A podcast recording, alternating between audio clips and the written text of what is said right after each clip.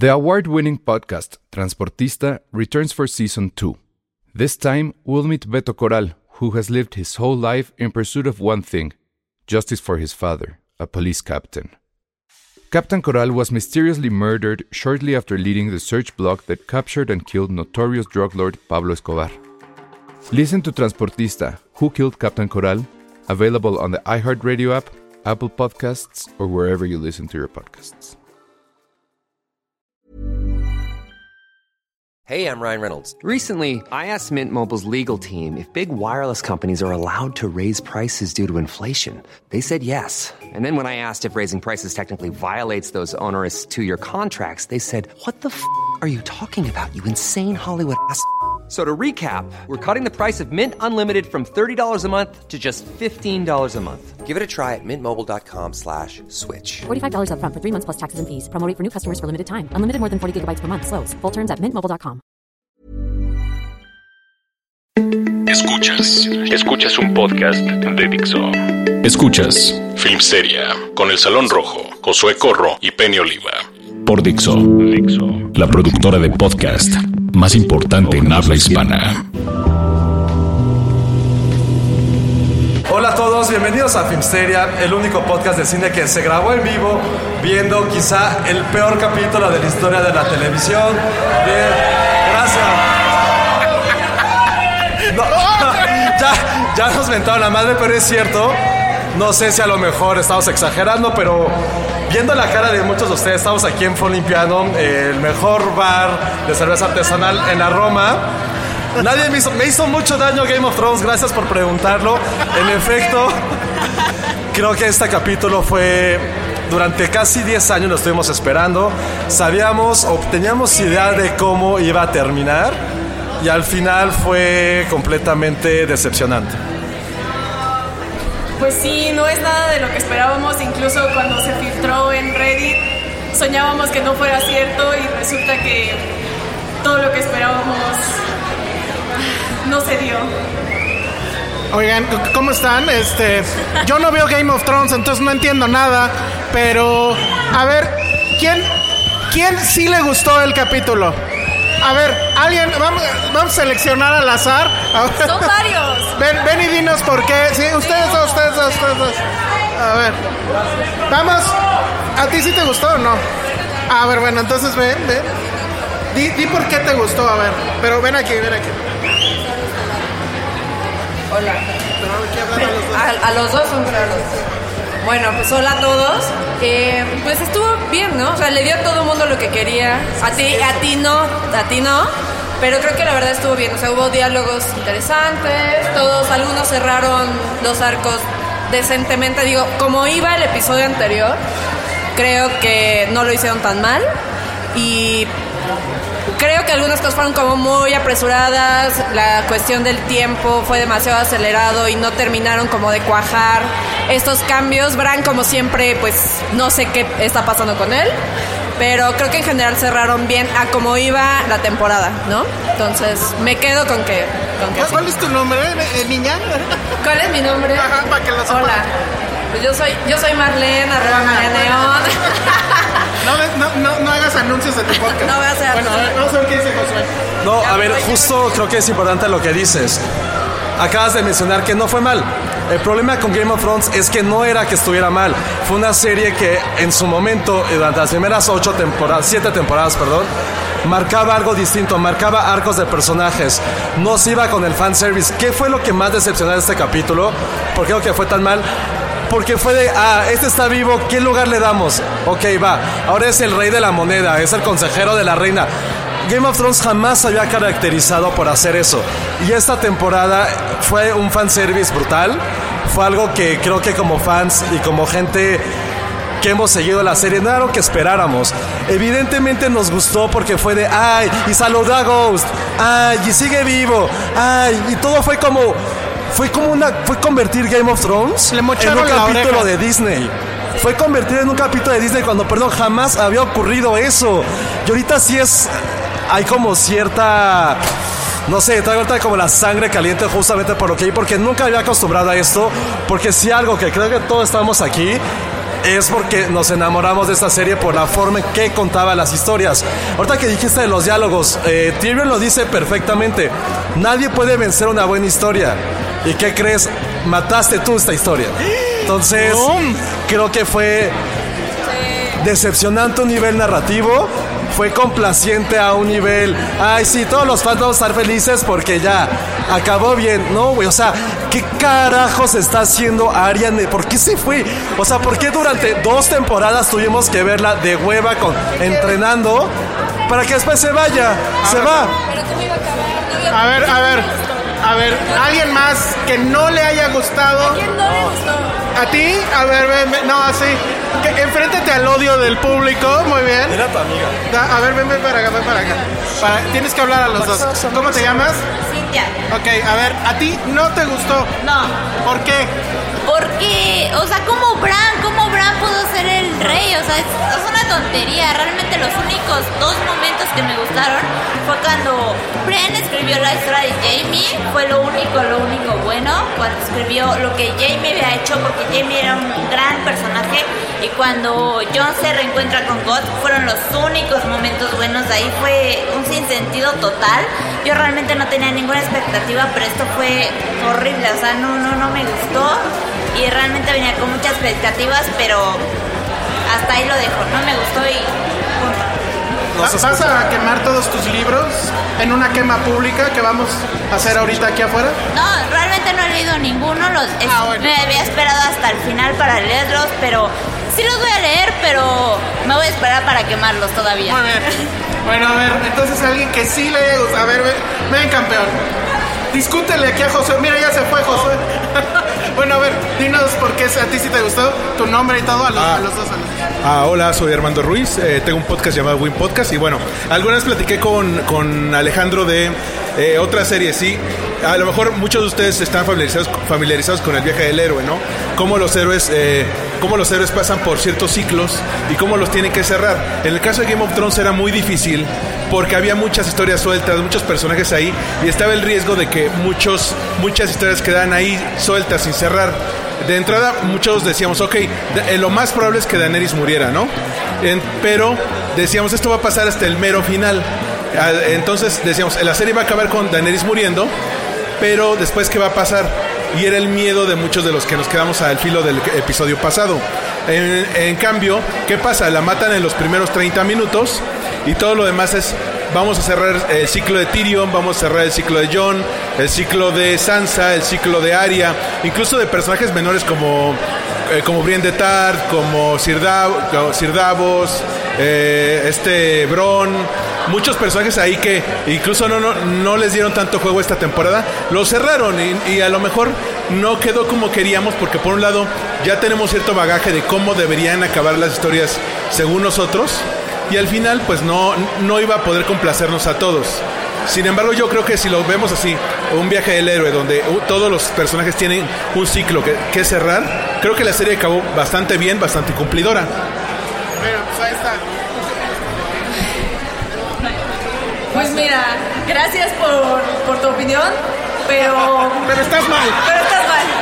No, bueno, no, no, es bastante válido. Y de hecho, justo lo que acabas de decir es muy válido de que no puedes complacer a todos. Sansa lo ha declarado, Sophie Turner lo ha dicho, no puedes, de- o sea, no puedes pero ni los actores estaban a gusto con el final que les dieron. Tan, tan infelices eran y tan aburridos estaban en la filmación. ¿Cómo trabajaste 10 años en tu personaje para que al final le dieran eso? O sea, no me parece que sea un final válido para ninguna de las, incluso de los actores secundarios. Brienne escribiendo lo de Jamie, mintiendo. ¿Por qué? No, sí. O sea, mi pregunta con lo de Brienne es, ¿cómo sabe escribir? O sea, piénselo, era, o sea, una guerrera, no tenía educación. Ahora de repente era mejor. Sí, era Lady. Ah, no, era Lady, pero no era Lady porque No, nació. sí sabía escribir. Piénselo, no tenía No, no. A ver, ay, güey. ¿Por- ¿Por qué tenía educación? O sea, tiene la mejor caligrafía de todo Westeros aparte, ¿no? Pero más allá de eso, ahí va, ahí va otra cosa que, que creo que me molestó en particular esta temporada. Como, ¿Se acuerdan cómo inició Game of Thrones las primeras 3, 4 escenas? Es Ned Stark matando a alguien que hizo algo, o sea, alguien que no siguió sus órdenes. ¿Por qué si Daenerys hizo eso constantemente, a Ned Stark lo vemos como un héroe? Lo vemos como lo mejor que le ha pasado al universo de Game of Thrones. ¿Y Daenerys qué? Yo soy Team Daenerys, perdón. Lo hizo bien, güey. Güey, es la reina, puede hacer lo que quiera.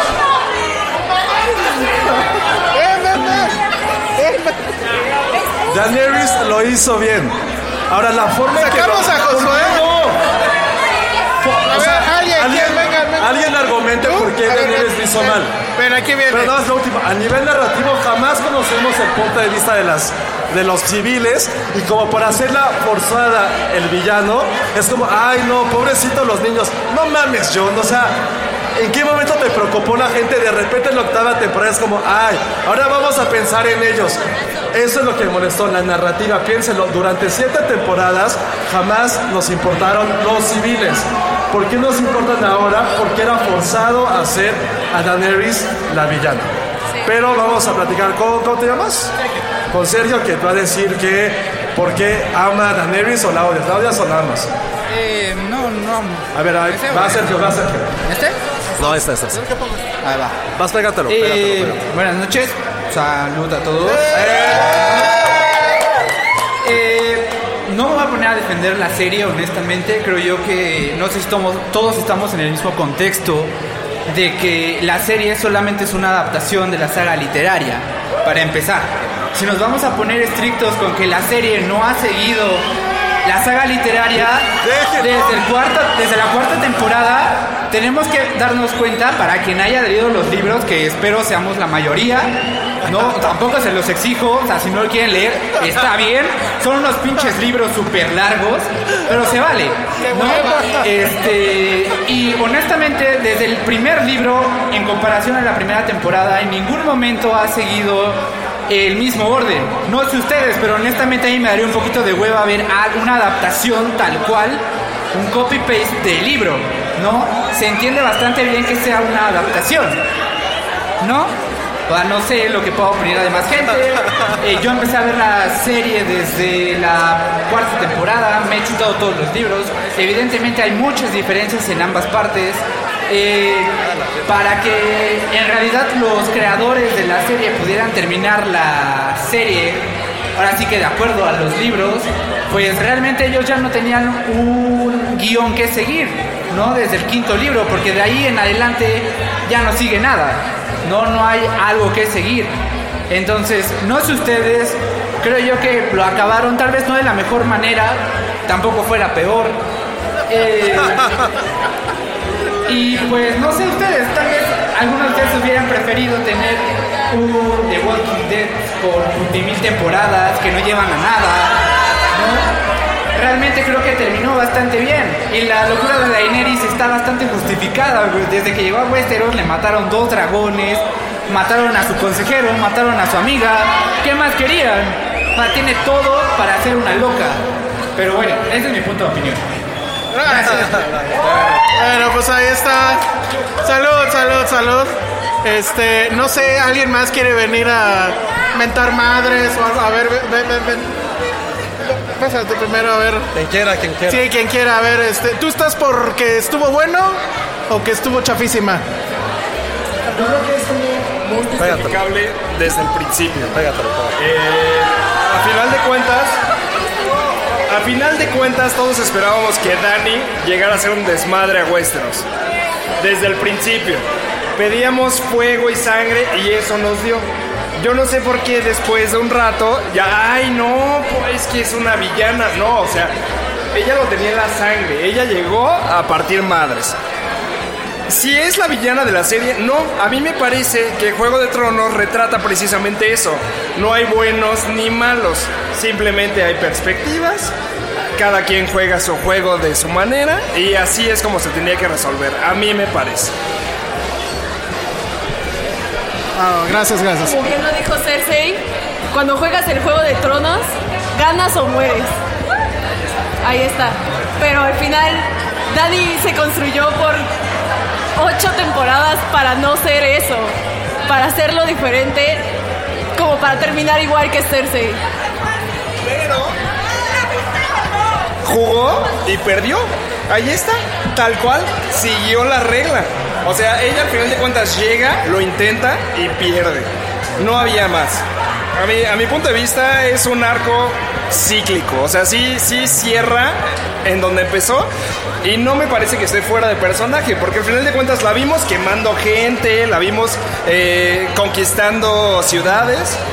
Pero como eran gente que no estaba tan eh, ide- identificada con lo que creíamos eh, cercano, precisamente pues no, no le dábamos importancia. Cuando llega y ya le parte la madre a lo que sí creíamos nuestro, ¿no?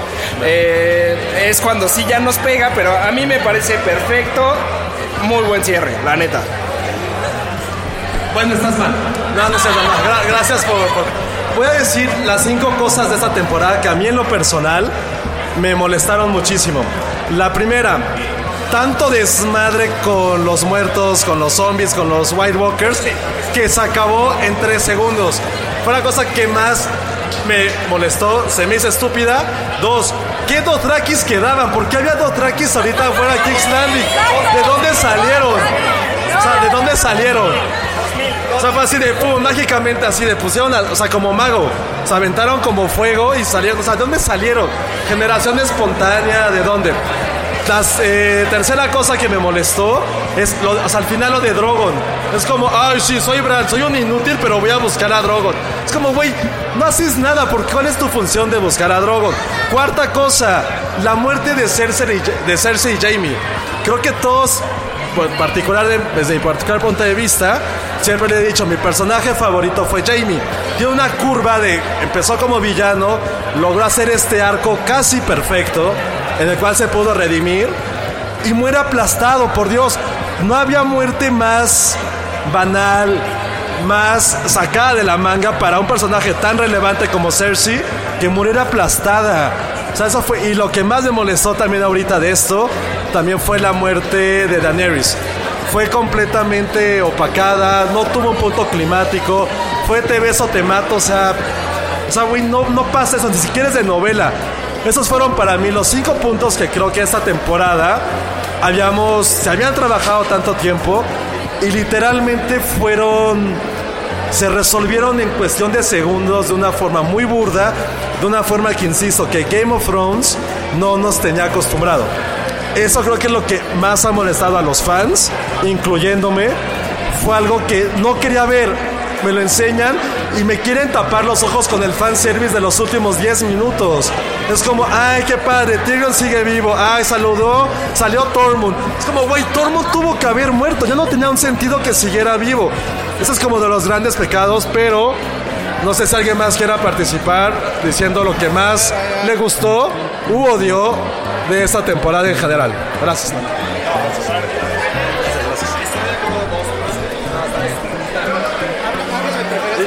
pégate. Ok.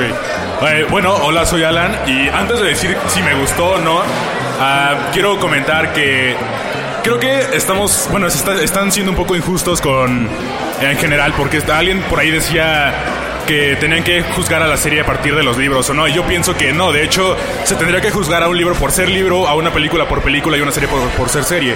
Ahora, em, el hecho de bueno, yo pienso que sí, la serie tuvo eh, bastantes fallos, sobre todo en esta última temporada, bastantes. Y eh, pienso que a mí sí me gustó la, el final de temporada, pero sobre todo, pero, pero estoy siendo muy condescendiente con, con la serie. Y precisamente esta, esta, nueva, esta última temporada fue muy condescendiente con todos.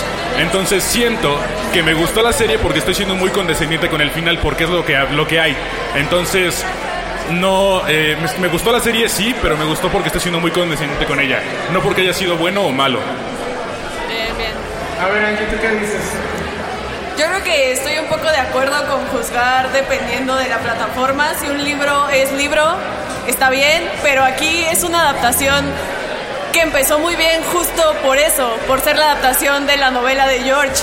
Eh, al final se quedó sin la novela y los escritores y los creadores, productores de la serie no dieron el ancho para terminarla como esperábamos que debía. ¿Al- ¿Alguien más? Por acá, ¿no? No, bueno, primero las damas. Pues así estoy completamente de acuerdo. Una cosa, una cosa es. ¿Cuál es tu nombre? Ah, mi nombre es Luisa. Una cosa son los libros y otra cosa es la serie. Los creadores tuvieron el presupuesto para hacer una buena serie, o sea, pudieron hacer más temporadas. Sí, en 2015 en Entertainment Weekly les dijeron que podían tener más presupuesto, pero nuestros creadores se fueron a Disney a hacer una adaptación de Star Wars. O sea, finalmente les, o sea, su fandom no les importó y nos abandonó en estos seis capítulos de la octava temporada. O sea, eso sí no me parece justo porque todos pudieron tener un mayor desarrollo y fue como cortarles las alas porque se tenían que ir a otros rumbos. Ellos no habían hecho nada antes de Game of Thrones y prefirieron irse a otro mundo y darnos un final Disney para abandonarnos por Disney.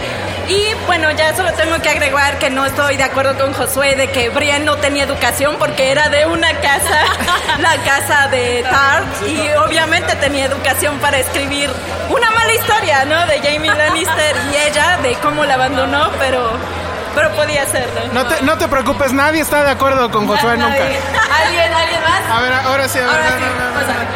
no. Acérquense. Bueno, mi nombre es Osvaldo y lo primero que quiero decir es que chingue su madre la América. Los- sí, por eso. Este, lo segundo es que realmente a mí la decisión, las últimas decisiones me parecen que concuerdan a lo que tal vez debería ocurrir. Pero creo que nos falta desarrollo definitivamente. O sea, siento como que leí Wikipedia de todo lo que va a pasar en Game of Thrones. Eso es lo que me falta. O sea, los puntos están ahí y estoy seguro que cuando George R. R. Martin en el 2049 termine los libros, ahí van a estar, porque estoy seguro que ese va a ser el final y eso van a ser los highlights. Pero el desarrollo es lo que nos falta. Nos falta esa parte que George R. R. Martin ha estado tratando en los libros y tanto en la serie cuando estaba ayudando. Creo que eso es lo que realmente es lo que nos está faltando de ver la serie. Todo, todo ese arco, todo ese cierre que nos faltan es lo que tal vez George R. R. Martin podría resolver en los libros. Podría, porque pues, los pinches libros ahí siguen. Este, pero sí, como que la serie al final, pues sí me gustó, porque al fin de cuentas llevo ocho años invirtiéndole a esta chingadera. O sea, a fin de cuentas ya me siento bien con que ya esto haya, ya haya cerrado, haya concluido.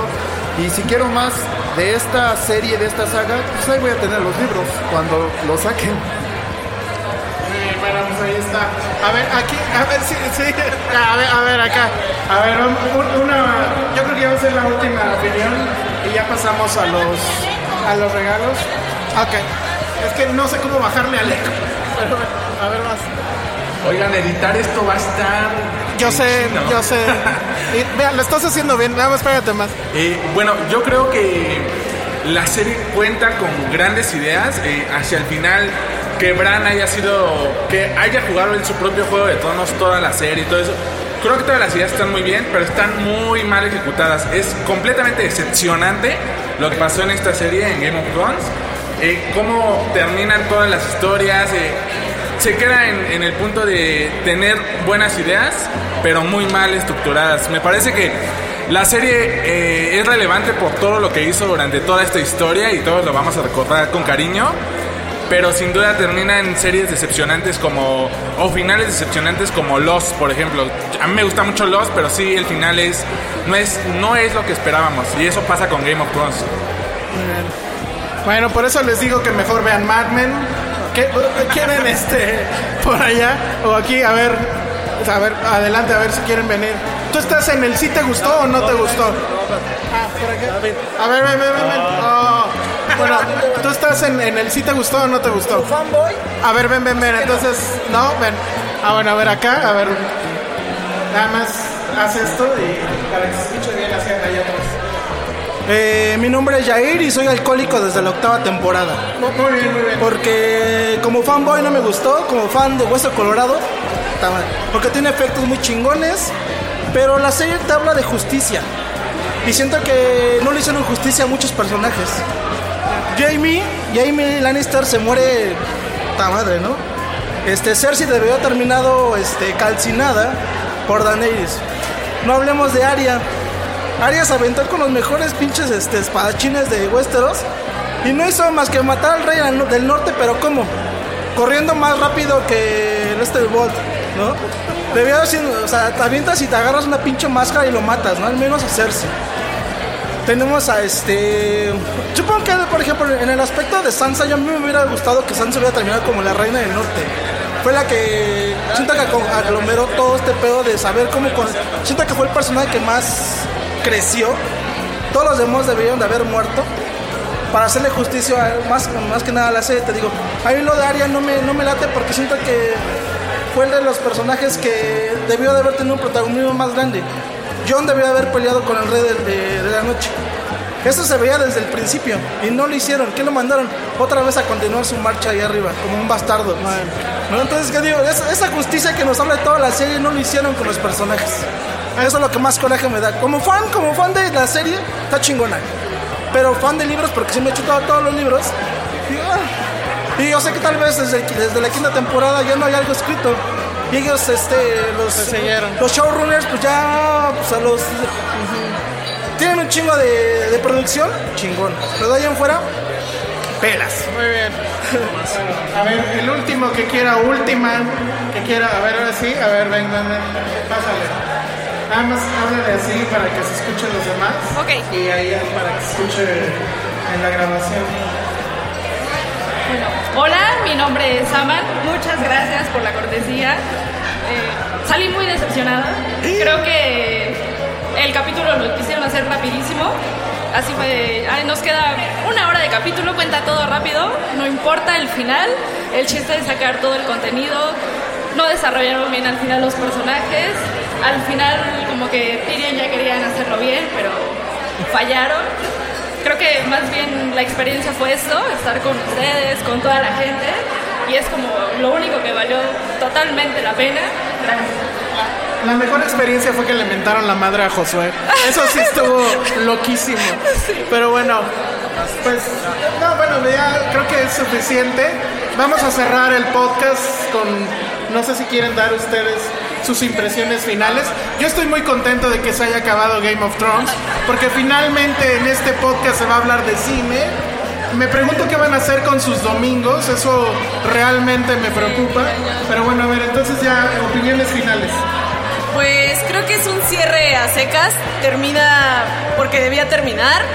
No, yo en lo personal no lloré como lloré en Endgame, pero pues esperemos pronto podamos ver algo tan grande como Game of Thrones. Eso es lo que... Bueno, pues a ver, Josué, tus palabras finales. Pues mira, eh, más allá de lo que ocurrió este capítulo, creo que tenemos que celebrar como lo hicimos hoy. Esta serie que independientemente de lo que ocurrió, insisto, esta última temporada, fue algo que vamos a contarle a nuestros hijos, a nuestros nietos, sobrinos, nunca más, y eso estoy casi seguro que va a volver un fenómeno televisivo tan importante como Game of Thrones. Lo que logró hacer, lo que logró unir a gente que estamos acostumbrados a ver una serie maratonando 10 horas en casa, lo que consiguió que domingo a domingo, durante casi 10 años, estuviéramos frente a la tele, que lo discutiéramos, que nos hiciéramos fans, que mentáramos madres, que todo eso jamás lo vamos a ver y creo que ese es el verdadero legado de Game of Thrones. No la última temporada que es una basofia, eso no es. Han sido siete temporadas anteriores en la cual se creó un universo, como alguien justo dijo, de justicia, de honor, de poner algo medieval en un punto 500 años, digo, hablo ficticiamente, en algo que tuviera un contexto político, social tan coyuntural del siglo XXI, lo logró Game of Thrones. Y creo que no va a haber nada más que lo haga y yo creo que con tiempo lo voy a poder reflexionar, pero yo siempre voy a traer esa playera que literal traigo puesta. La voy a traer para siempre, porque para mí Game of Thrones me marcó, lo va a seguir haciendo. Y si tuviera un maldito perro, le pondría a Daenerys también, no me importa. Le pondría a Tyrion completamente también. Pero el punto es eso, creo que Game of Thrones es más grande que lo que ocurrió en esos últimos seis capítulos. Y creo que eso es lo que nos tiene aquí, nos ha tenido durante ocho temporadas. Y creo que no va a volver a ver este, este fenómeno. Y nunca más vamos a ver una serie, un último capítulo como ocurrió así. Y creo que eso es lo relevante. Hay una campana de shame, porque eso fue lo que ocurrió en esta temporada. ¡Shame!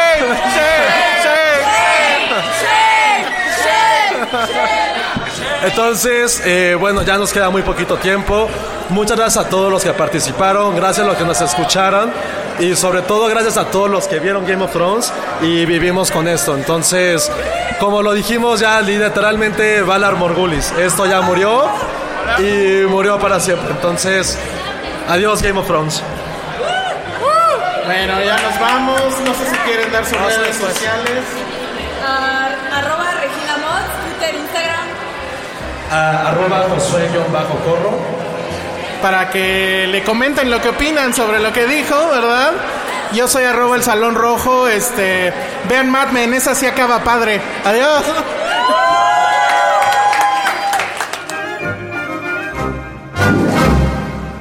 Dixo presentó Filmsteria con El Salón Rojo, Josué Corro y Penny Oliva.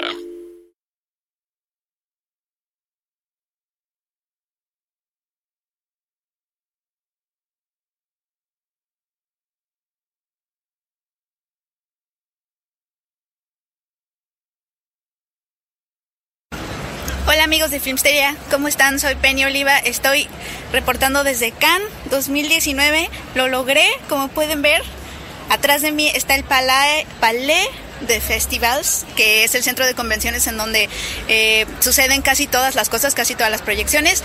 También alberga el Grand Theatre Lumière, que es donde se realizan todos estos, t- todas las galas a las, que a las que asisten las estrellas, los directores, ¿no? Y que tienen que pasar por la alfombra roja.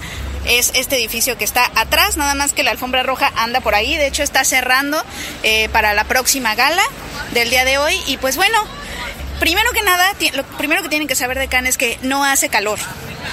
Esa idea que tienen de la Costa Azul calurosa, soleada, que nos han dado las fotografías del photocall de los artistas, no las crean. Donde salen con sus diminutos atuendos, no. Hace muchísimo frío, ha estado lloviendo y de hecho, según me cuentan, según me informan los lugareños de Cannes, como que Cannes tiene una maldición que siempre que sucede Cannes llueve. Entonces, si alguna vez están por aquí, o sea, no hagan lo que yo no hice, que fue no traerme mi paraguas y traerme pura ropa como si fuera de la, de la playa. Estoy usando la ropa de emergencia. La ropa de emergencia que, que empacas, bueno, la, la gente cautelosa como yo, que empacas. No me traje ponchos, los extraño muchísimo en este frío. Y la ropa de, me, la he pasado usando mi ropa de emergencia esa de por si hace frío pues eso llevo llevo usando eso cinco días seguidos. Entonces pues bueno hay que anotarlo para el próximo año. Y pues bueno muchas cosas han pasado en estos cinco días se, sienten como el mismo día porque el jet lag no te deja dormir pero muchas cosas han pasado. Jim Jarmusch inauguró con su película Dead Don't Die una cinta de zombies loquísima, loquísima, pero el cast está muy bueno. Está Tilda Swinton. Tilda Swinton sale, déjenme decirles, como una mata zombies, samurai, maquillista de cadáveres. Solo Tilda Swinton puede sacar adelante un papel así y le queda como anillo al dedo. También está Tom Waits, está Adam Driver, está Danny Glover, está Bill Murray y pues bueno, todos ellos caminaron en la alfombra roja, dieron una conferencia de prensa y Jim Jarmusch aprovechó para contarnos que ama México. En el momento en que me acerqué a entrevistarlo me dijo, oh México lo amo y obviamente me empezó a contar que tanto lo ama. Lo ama tanto que trae un billete de 500 en su cartera y me lo enseñó y se lo enseñó al resto de los periodistas de la mesa diciéndoles, miren cómo ellos tienen a Frida Kahlo y a Diego Rivera en sus billetes y nosotros tenemos al asesino genocida de Andrew Jackson. Entonces, nos ama, realmente nos ama. Este, y pues bueno, ¿qué más ha pasado? Pedro Almodóvar ha sido uno de los highlights de este festival. Presentó su película Dolor y Gloria. Es una película sumamente almodovariana, tiene como es como puedes hacer un checklist de todas las cosas que lo caracterizan, ya saben, la presencia de su mamá como un, como un peso y como una musa, eh, estos colores intensos, estos rojos, esta forma de escribir como si fuera un novelista que abandona sus obras de pronto y les da un cierre como medio atrabancado y, que se siente un poco cortado, como que abandona la historia. Tiene todo eso, pero ha conmovido mucho en Cannes, sobre todo porque es una autoficción de su propia vida. Antonio Banderas interpreta a un cineasta eh, exitoso que vive eh, pues de la gloria, ¿no? Pasada, porque es un director que ha sido exitoso, pero también tiene que lidiar con el dolor de su vida actual físico porque tiene muchísimos más achaques que yo, que es algo que hay que reconocerle. Y segundo, precisamente por estos achaques y también por eh, el dolor emocional de cosas sin resolver, ya no puede crear películas. Entonces, es, es, una, es una película de reconciliación, de reencuentro. Se reencuentra de cierta, modo, de cierta forma con el recuerdo de su madre, con su examante, eh, se reencuentra con su cine y pues explora todos los miedos que Pedro Almodóvar confesó aquí en Cannes tener él mismo, ¿no? El miedo a perder la pasión por filmar, el miedo a ya no poder filmar, ¿no? Por la edad, por, por cuestiones externas.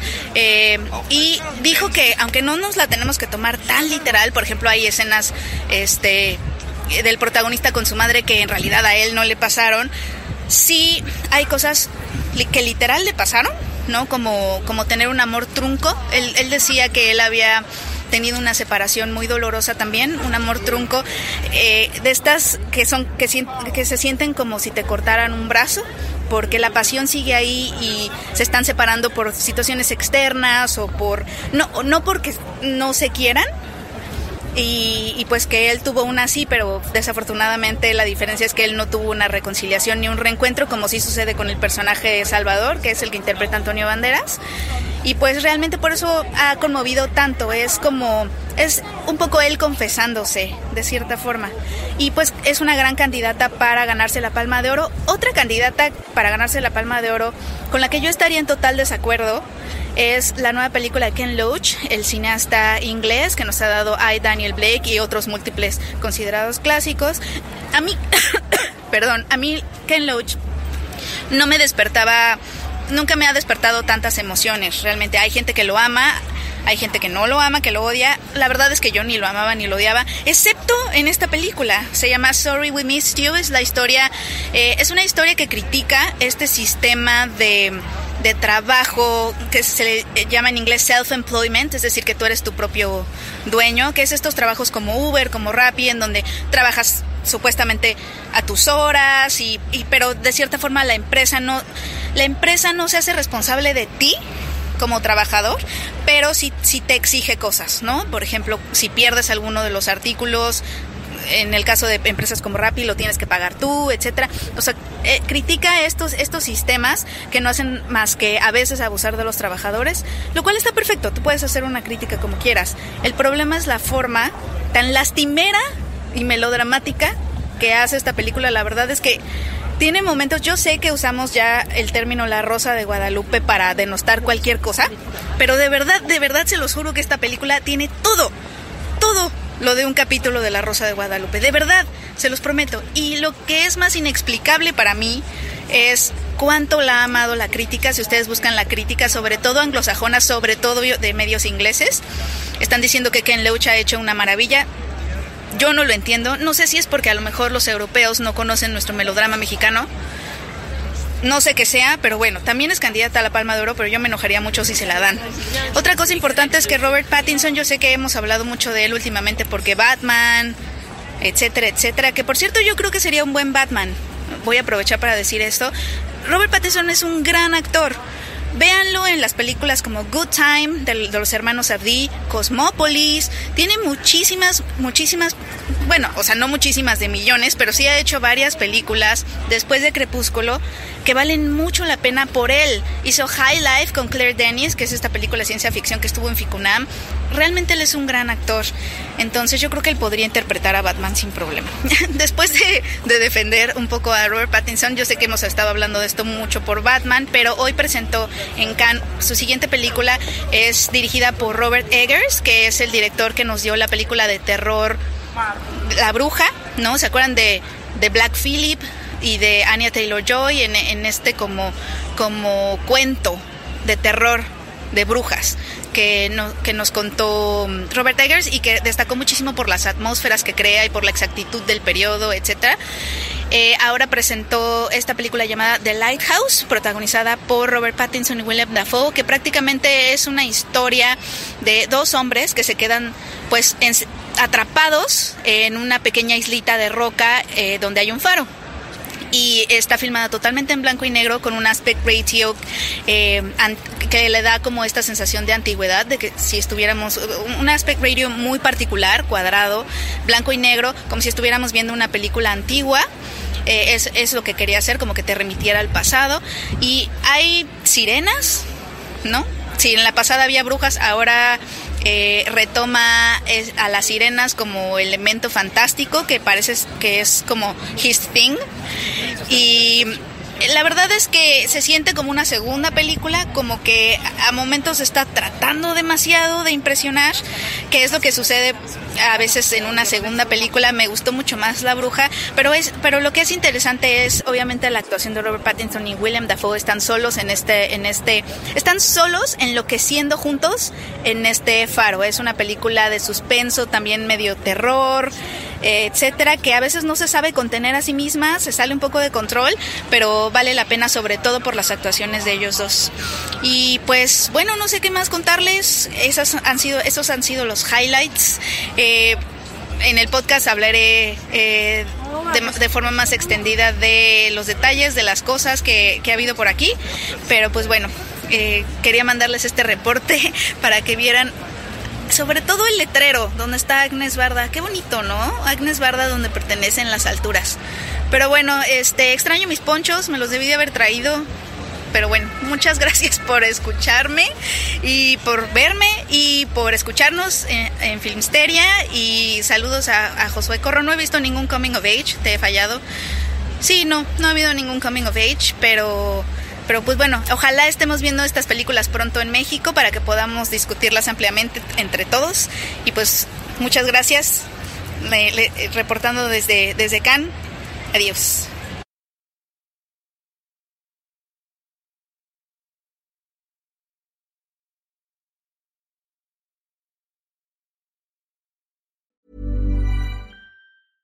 Hey, it's Paige DeSorbo from Giggly Squad. High quality fashion without the price tag. Say hello to Quince. I'm snagging high-end essentials like cozy cashmere sweaters, sleek leather jackets, fine jewelry, and so much more. With Quince being 50 to 80% less than similar brands. And they partner with factories that prioritize safe, ethical, and responsible manufacturing. I love that. Luxury quality within reach. Go to quince.com slash style to get free shipping and 365 day returns on your next order. Quince.com slash style.